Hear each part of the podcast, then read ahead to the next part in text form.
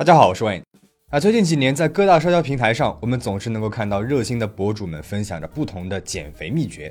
啊，在大部分人的认知里，减肥不应该是为了取悦他人，而应该是为了保持健康的体魄。但是在格温·山布林的眼里，它被赋予了全新的价值，甚至决定了你能否上天堂。那接下来，我们就来走进他的故事。I believe that we will always grow in love. So if you stay in love with the refrigerator, you will look like a refrigerator. If you stay in love with the pornography, it'll go worse. If you fall in love with God, it gets better. 一九五五年的二月十八日，格温出生在田纳西州孟菲斯的一个十分保守的基督教家庭。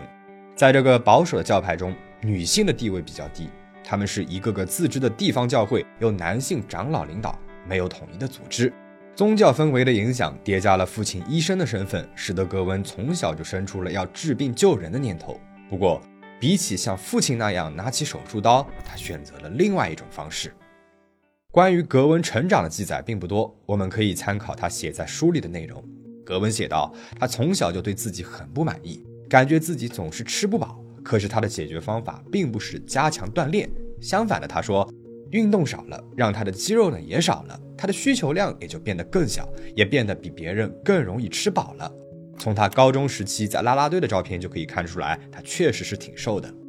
格温先是取得了膳食学的本科学位，继而呢又进入了田纳西大学攻读食品与营养学的硕士，攻读方向侧重于生物化学。一九七八年，她邂逅了自己的第一任丈夫大卫山布林。两个人婚后生下了两个孩子，分别是伊丽莎白和迈克尔。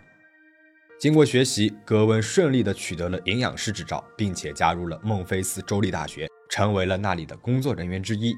在大学里，他主要负责为受到体重困扰的学生们做咨询工作。他经常搬出自己的故事，说自己在大学期间呢也吃胖了很多，但是他成功的减轻了体重，并且保持至今。格温认为。很多的体重差异是无法用新陈代谢、基因遗传等常见说法来解释的，这也是为什么他决定创造一种全新的减肥方式。在一九八六年，格温建立了自己的减重功法，旨在不限制食品的品类、不推崇运动、也不对卡路里做出严格的监控和计算，但是能够让人无痛的瘦下来。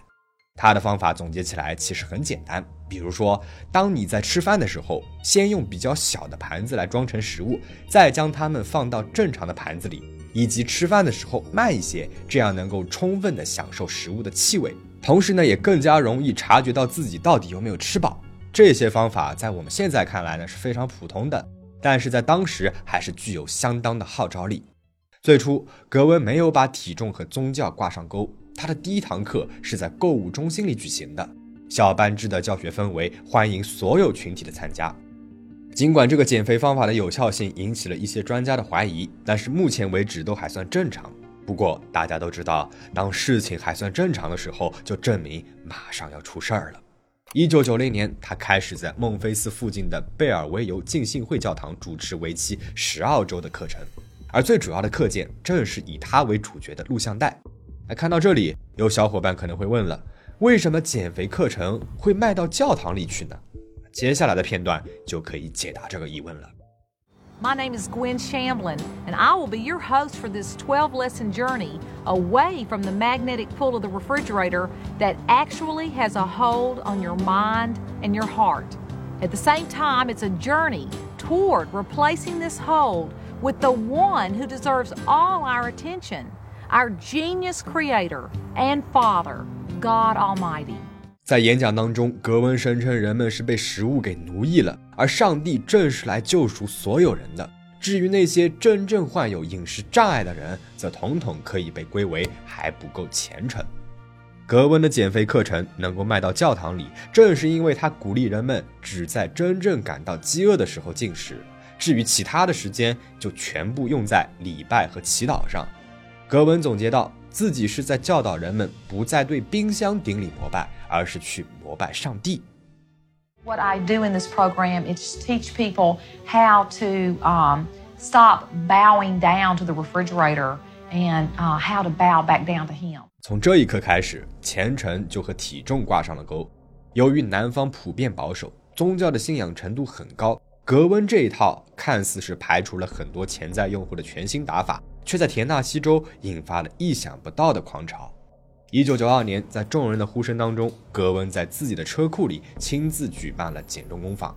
他为参会者制定了减重日记本，并且对圣经做出了全新的解读，把它们真正的变成了减肥圣经。以田纳西州为中心，这种将基督信仰作为核心的减肥方法迅速风靡全国。一九九五年，它已经传播到了美国的四十九个州，覆盖了至少一千座教堂。甚至是远播国外，影响到了加拿大和英国的教会。这些减重工坊为许多宗教女性提供了她们梦寐以求的事物：亲密的社群、无痛的减肥方法以及道德上的优越感、正义感。但对于格温来说，最重要的事情应该在于这些人可太舍得花钱了。第二年，格温便迅速地为自己的减重工坊成立了公司总部，还雇佣了四十多名工作人员，把它经营成了一个真正的商标。此事引来了部分的争议，有人指责他这是在利用基督教的标签，将单纯的信仰给利益化了。但是，面对格温日益高涨的人气，这一点批评的水花很快就被淹没了。一九九七年，格温的影响力持续扩大。通过购买他的录像带，各大教堂都开始举办相关的活动。每周在世界各地举办的减重工坊多达上万场。也是在这一年，他出版了《减重饮食法》，并且迅速的卖出了百万册的记录。他在这本书里面宣扬的内容和他之前所说的话基本上没什么区别。如果你要减肥，上帝才是你唯一的帮手。至于只在肚子饿的时候吃饭和每次只吃一半这种小建议，都只是上帝的嘱咐罢了。What is the way down diet? Way down diet for dummies. Go ahead. Well, right. It's not. The main thing is it's not a diet, and uh, it is, is, a diet in the sense that it's what you consume. But these people have all lost weight permanently because they have transferred a relationship with the refrigerator over to a relationship with God. Yeah, I 随着书的热卖，格温越来越频繁地出现在各大电视台节目上。 他接受采访、签售书籍，对自己的理念侃侃而谈，收入也是水涨船高。每年夏天，格温都会亲自在总部举办峰会，并且邀请减肥成功的人们来分享自己的经历，来吸引更多的人。慢慢的，他的身家在那个年代已经逼近了五百万美元，但这只是一个开始。格温能够迅速的积累如此令人啧舌的财富，和他个人的发挥分不开。在许多人的回忆里，格温极富魅力。总是乐观又爱笑，显得是如此的积极向上。而另外一方面，他也利用了时代的风口，美国人口的肥胖率逐年上升，引发了群众的普遍焦虑，其中又以女性为甚，将宗教和减重结合在一起，让格温从保守的南部女性身上捞了个盆满钵满。那么接下来他就要提纯了。一九九九年，格温决定他要脱离父母的信仰，建立一个全新的教派，名字叫渔民协会。渔民是圣经当中的一个概念，指的是那些在末世后存活下来的信仰者。叫这个名字，自然是因为格温认为他的这个教派才是纯洁的教堂，而其他的基督教派都已经堕落了。他甚至让儿子迈克尔亲自去唱了宣传曲。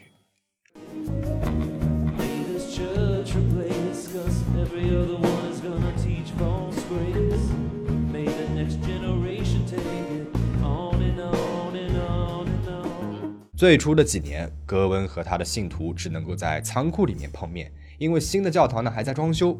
不过，通过另外两件事情，格温也是进一步的扩散了自己的知名度。一，他宣布自己的这套信仰减肥法不仅可以帮助你摆脱食物的奴役，还可以帮助你戒除毒瘾、酒瘾，甚至是治疗抑郁症和焦虑症。这也帮助他进一步的拓展了自己潜在的受众。二。也是让他遭受传统基督徒猛烈抨击的一点，就是他在一次线上周报当中提出的观点，他否认了基督的地位，认为上帝才是唯一的权威。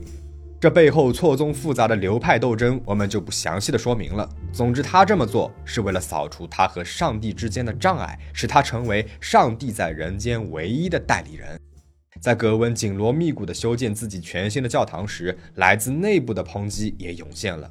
他被前员工举报，称他们当初是基于纯粹的劳动合同关系才加入他的公司的，但是事后却因为拒绝加入格温的新宗教而被恶意解雇。此事还闹上了法庭，最终以庭外和解的方式来收场，没有给格温带来过多的损失。二零零四年，格温终于在田纳西州最富裕的布伦特伍德地区修好了一座占地四十英亩的教堂。借用教会免税的特权，格温还买下了附近一座占地二十五英亩的古典豪宅，美其名曰是用作教堂活动和婚礼的。如今事情已经很清晰了，格温他建立了自己的教派，无非是为了利用这个免税的保护伞，为自己建立一个庞大的商业帝国。毕竟，再厉害的女先知也是要吃饭的嘛。他庞大的版图涉及到了财务规划、房地产、汽车维修、婚礼策划、劳务承包，还有托班教育。是的，格温他没有放过从孩子们身上挣钱的机会，因为绝大部分追随他的信徒都是女性。如果他只是为了挣钱，事情可能还不会这么严重。但格温要的不仅仅是钱，他还想要掌控一切。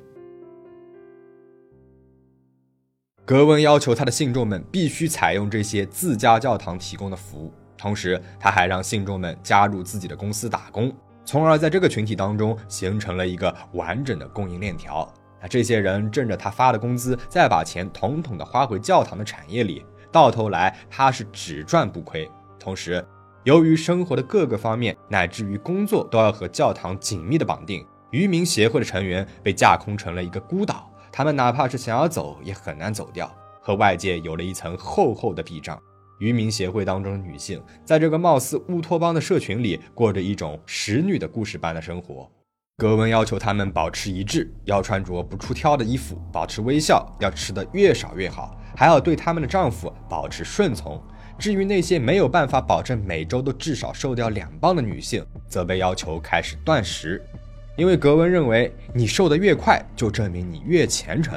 当然，这也让许多人都越来越虚弱了，更加没有办法思考或者是逃离了。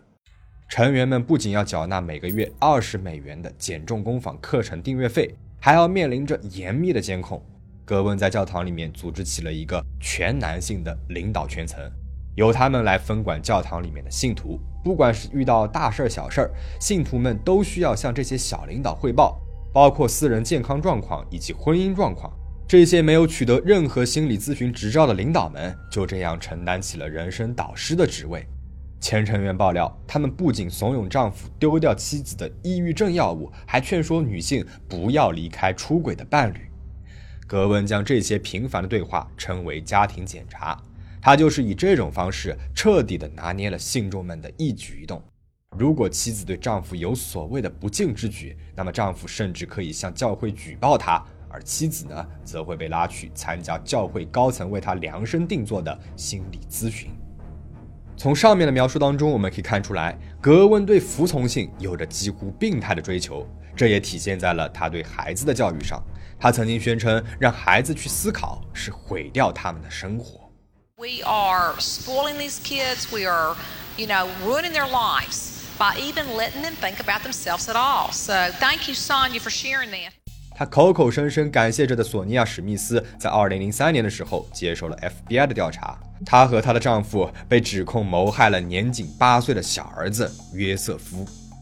这一对把格温的话奉为圭臬的夫妻，常年对儿子实施严厉的体罚。每当他把这事儿在教堂里面说出来，格温都会表扬他做的对。在格温的鼓励下，他们变本加厉，直到孩子一命呜呼。在约瑟夫身上，警方找到了无数的伤痕。事发之后，格温登上了电视，公开否认了自己支持体罚，但他留下的录音里却处处是言语无法堵上的漏洞。比如，当索尼娅打电话跟他说自己把孩子关了三天的禁闭，而且只给他留下了一本圣经的时候，格温的第一反应竟然是赞美主。可惜的是。尽管有证据证明格温推崇体罚，他始终不是真正导致了约瑟夫死亡的罪魁祸首。除了这对父母被判终身监禁，没有任何的教会成员遭到起诉。讽刺的是，格温甚至连割席都不愿意。教会为史密斯夫妇支付了高昂的律师费，还创建了一个网站，试图混淆视听，宣传他们是无辜的。他还不忘在网站上面提及这一家人因为加入了他的教会而暴受了赎金，还贴心的附上了课程的购买链接。在争议当中，格温的资产是持续增长，他名下有至少十八处房产以及一个金额庞大的信托基金。尽管他一直在向信徒们宣称虔诚才是最重要的，人们不能够成为贪婪的奴隶，他自己呢，却在豪华庄园里面闲庭信步，过的是极尽奢靡。很快，单纯的财富也无法满足他了。哪怕指使着信众害死了一个无辜的孩子，格温的追随者也一直是络绎不绝。反而是到了二零一八年，她宣布要和没有什么存在感的丈夫大卫离婚时，反对她的人才更多了些。前面我们说过，格温推崇的是妻子要无限服从丈夫，哪怕是丈夫出轨也要原谅，离婚更是绝对不被允许的。可是到她自己身上呢，这套标准就变了，这让不少女性众们感觉遭到了背叛。更要命的是，格温的新欢乔劳拉可不符合信众们的期待。这位演员的代表作是《曼哈顿的人猿泰山》，他本是一个经典的软饭男，他之前谈过好几次恋爱，无一不是住在女方的家中，靠着女方的资助过日子。乔呢也没有找过什么正经工作，电影呢也演的是不温不火的，甚至一度居住在沙漠里的拖车中。在和格温相遇之前，乔和前女友已经有了一个孩子了。他的前女友正是曾经的加利福尼亚小姐，来自前南斯拉夫的演员兼模特娜塔莎·帕夫洛维奇。因为乔他想要转型当一名乡村音乐歌手，他们才搬到了田纳西州。但是很快的，由于乔一事无成，娜塔莎不愿意再替他付账单了，两个人便选择了分手。分手之后，失去了经济来源的乔开始承包一些零碎的手工活，并且被介绍给了格温。两个人一见钟情后打的是如此火热，以至于格温不仅背叛了自己传过的教，还毅然决然地和结婚数十年的丈夫分开，光是现金就给出去了近三百万美元。面对信中的质疑，格温将自己对离婚的全新解释发布到了网站上。离婚后不到两个月，格温就和乔举办了一场盛大的婚礼。在一千五百名观众、十五个伴娘和三十四个花童的注视下，格温是盛装打扮，将自己的名字改成了格温·山布林劳拉。从此之后的教堂礼拜上，人们高呼的不再是格温一个人的名字了，而是他们夫妻俩人的。自此，格温记录奢靡生活的视频里也多出了另外一个身影。他甚至请来了专业的摄制团队，将这些精心剪辑的视频都传到了油管上。那至于乔呢？想当歌手的他，终于是找到了一个不收费的录音室。事情发展到现在，格温虽然经历了几次风波，但整体上还是顺利的，令人瞠目结舌。可是，这对夫妻还是不知足的，将手伸向了另外一个孩子。那聪明的小伙伴应该已经猜到了，他们想把乔和前女友娜塔莎所生的女儿给抢过来。为了达成这个目的，他们甚至不惜污蔑娜塔莎，让她在女儿的面前被带走。所幸他们没有任何的证据，娜塔莎呢也很快就被释放了。这件事情算是让双方彻底的撕破了脸。在监护权大战的法庭上，娜塔莎陈述了女儿在渔民协会的遭遇：她不被允许和外界的小孩交朋友，甚至不被允许参加任何的课后活动。为了阻止庭审的一边倒。格温的代理律师要求禁止娜塔莎提供任何不利于渔民协会的证据，原因是这样有损宗教自由。正当这场监护权大战的帷幕徐徐拉开，人们翘首以盼之际，这一场接一场的闹剧却以一种常人难以想象的方式滑向了仓促的结局。二零二一年五月二十九号。格温以及其他六名教会成员登上了私人飞机，准备前往佛罗里达州的棕榈滩去参加一场支持特朗普的聚会。这些人当中包括了格温的女婿以及她的新丈夫乔。啊，乔在十六岁时就取得了飞行执照，因此由他来负责驾驶飞机。可惜的是，他们甚至没有飞出州界线，便一头扎进了田纳西州的珀西普利斯特湖。尽管救援人员立刻抵达现场，并且展开了大规模的搜救，最终还是宣布七人遇难的消息。根据美国国家运输安全委员会的最终报告，本次坠机被定性为了意外，原因是飞行员的操作失误。既然问题是出在了飞行员身上，那么乔的资质就很值得怀疑了。事实上，在监护权大战刚刚开始时，前女友娜塔莎就强烈的抗议过，要求他们不能够带着女儿飞行。因为尽管乔早早的取得了飞行员执照，但他如果想要直飞，还有一个需要每两年更新一次的医疗执照。那在坠机事故发生的时候，乔的医疗执照已经过期了。按照道理来说，他是无法直飞该航程的。但偏偏是负责检验资质的人员破格批货，纵容了这场悲剧的发生。自从成立教会以来，格温已经过了二十年的女先知生活。他利用教会操纵人心、攫取财富的一生，就这样以这种荒诞的方式仓促结尾，令人不得不感慨：这或许是善恶有报。毕竟，在缺乏宗教监管的美国，司法无法制裁他。这回他算是被自己信仰的上帝给制裁了。格温的突然去世为教会留下了一地鸡毛。关于自己接近两千万美元的巨额遗产，他曾经在节目里呢是这样说的：“This money, half of it goes to the government, the other half goes to keep it going, so that someone else can be be helped。”换句话说，格温没打算留任何遗产在自己的名下，而且会给教会留下至少一半。连他的儿女呢都出来打配合，在众人面前开玩笑，说自己能够继承的遗产都被母亲给捐出去了。但是等到格温真的去世了，人们才发现他的钱一分不多，一分不少，全部都留给了儿女迈克尔和伊丽莎白。而至于教会，只得到减重工坊相关课程和周边的出版权。直到这一刻，格温心里想的究竟是上帝还是生意，已经很分明了。在坠机事故发生之前。格温正在录制一系列的影片，目的是敦促教徒们捐献手中的财产。他说：“财富不是用来积累的，而是用来构筑上帝之国的工具之一。”这未完的影片和他的遗嘱对比，无疑是十分的讽刺。这个故事呢还没有结束，因为渔民协会仍然存在着。在先前的描述当中，我们会发现格温一直在有意识地培养女儿加入教会，领导教会，以继承他的衣钵。而如今，女儿伊丽莎白成为了教会的领袖。至于他会把渔民协会带往何方，一切都是一个未知数。当信仰成了生意，连减肥都能够成为虔诚的标尺了。想要追求健康的体魄是人之常情。原本的格温利用了这个正常的需求，贩卖一些还算有用的建议，都不至于被人指责。可是啊，进而的把相信他的人关进了焦虑的囚牢，创造了一个又一个的孤岛，对他们进行财产和精神上的双重控制，乃至于闹出人命，则完全的背离了他嘴上的道德。如今落得这样的一个下场，也算是罪有应得了。那么今天的故事就分享到这里了。对于格温山布林，你有什么想要说的吗？欢迎在弹幕和评论区留下你的看法。保持警惕，保持安全。我们下期再见。